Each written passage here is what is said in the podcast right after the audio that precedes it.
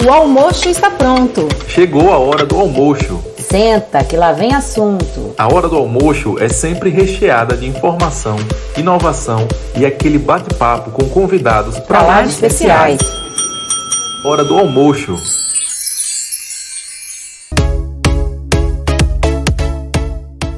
Olá, eu sou Fabiane Luz, sua colega dentista, e vamos dividir hoje experiências por aqui. Seja muito bem-vindo. E nesse episódio eu trago um assunto muito legal para você. Vamos comparar a ortopedia funcional dos maxilares com o sistema MyoBrace.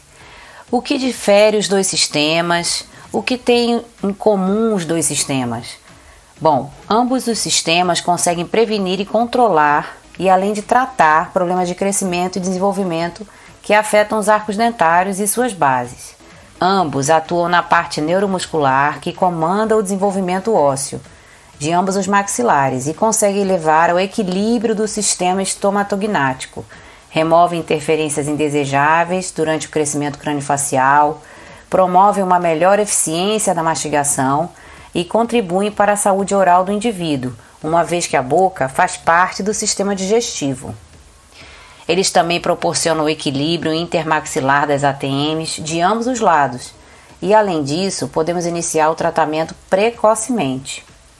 As duas técnicas também provocam uma mudança de postura terapêutica, o que pode melhorar casos de DTM, por exemplo. A ortopedia funcional dos maxilares teve sua origem na Europa lá no início do século XX e é praticada no Brasil desde a década de 1950. Foi reconhecida como especialidade no CFO em 2001 e antes fazia parte da ortodontia. Existem vários nomes famosos na especialidade, como Binler, Klampt, Frankel, Bauters, entre outros.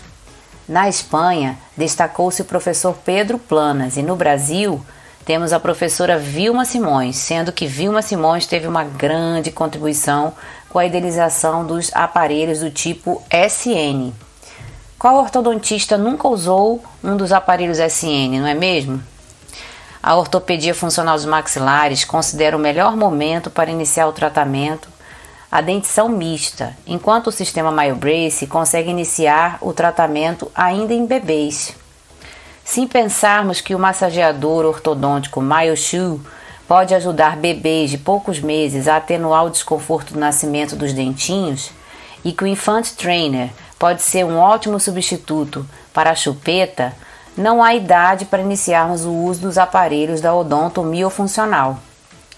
A ortopedia funcional dos maxilares considera que o uso em adultos tem as suas limitações, principalmente se for um adulto biprotruso e se o paciente tiver um tônus muscular deficiente.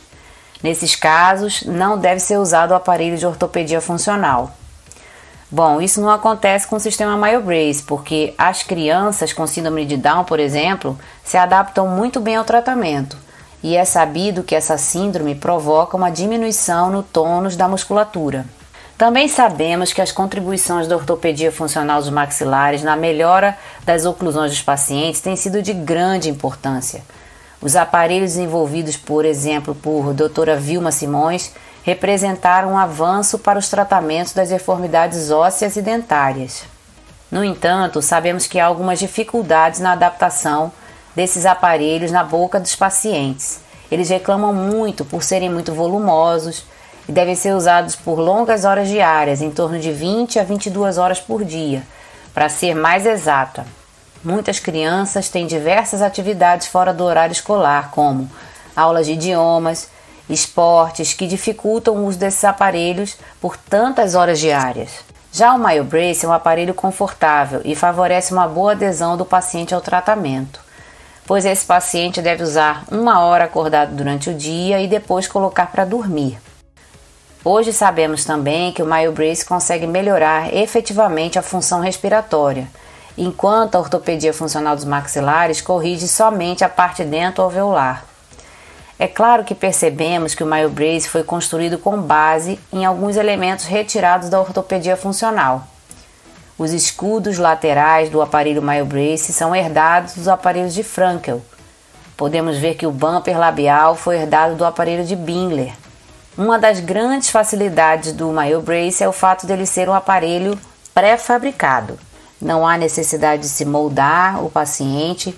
A gente faz as medidas dos dentes superiores do elemento 12 até o 22 na dentição permanente ou na dentição mista. E faz a medida do 52 até o 62 na dentição decídua e pronto. Pedimos ao fornecedor o tamanho de acordo com essa medida, sem aquele transtorno de moldagem. Quantos de nós já não passamos por problemas, por exemplo, do paciente é, ter ânsia de vômito durante a moldagem, não é mesmo?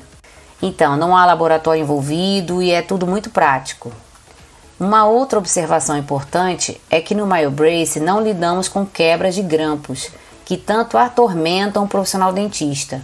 As crianças às vezes mordem e destroem o MyoBrace. Isso acontece sim, mas podemos fazer a reposição prontamente sem necessidade de levar ao laboratório para conserto.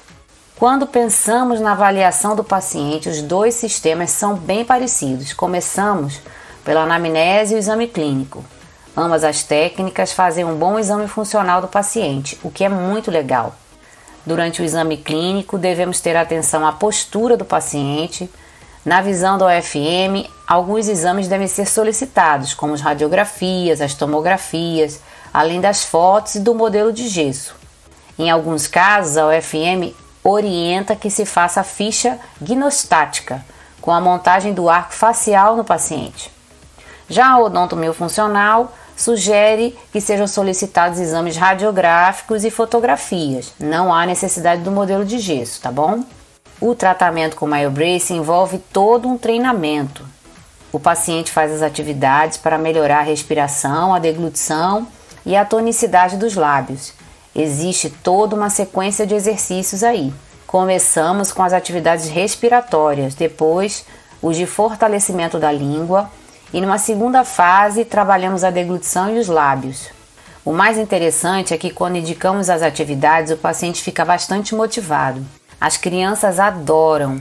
Nas clínicas com padrão MyoBrace de atendimento, o paciente é recebido em uma sala lúdica, com vários televisores e espelhos, para que os exercícios sejam repassados e um auxiliar pode conferir toda a evolução do tratamento. Depois disso, o paciente passa para o consultório, onde ele deve ser atendido pelo dentista e devidamente orientado também. O acompanhamento inclui a realização de fotos para comparação com o início do tratamento, e isso motiva muito. Então, estamos finalizando o nosso podcast. Gostaria de deixar uma reflexão aqui. Não estamos de forma nenhuma desmerecendo a ortopedia funcional dos maxilares, pois essa área tem sido de grande importância para a odontologia. Apenas queremos apresentar um modelo de tratamento bastante inovador.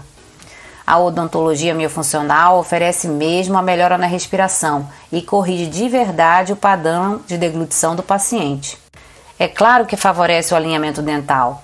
Então corre para aprender a trabalhar com a odonto miofuncional e torne-se um profissional completo. Assim, chegamos ao fim de mais um episódio do nosso podcast. Nos vemos no próximo Hora do Almoço e não esquece de nos seguir nas nossas redes sociais. Até lá!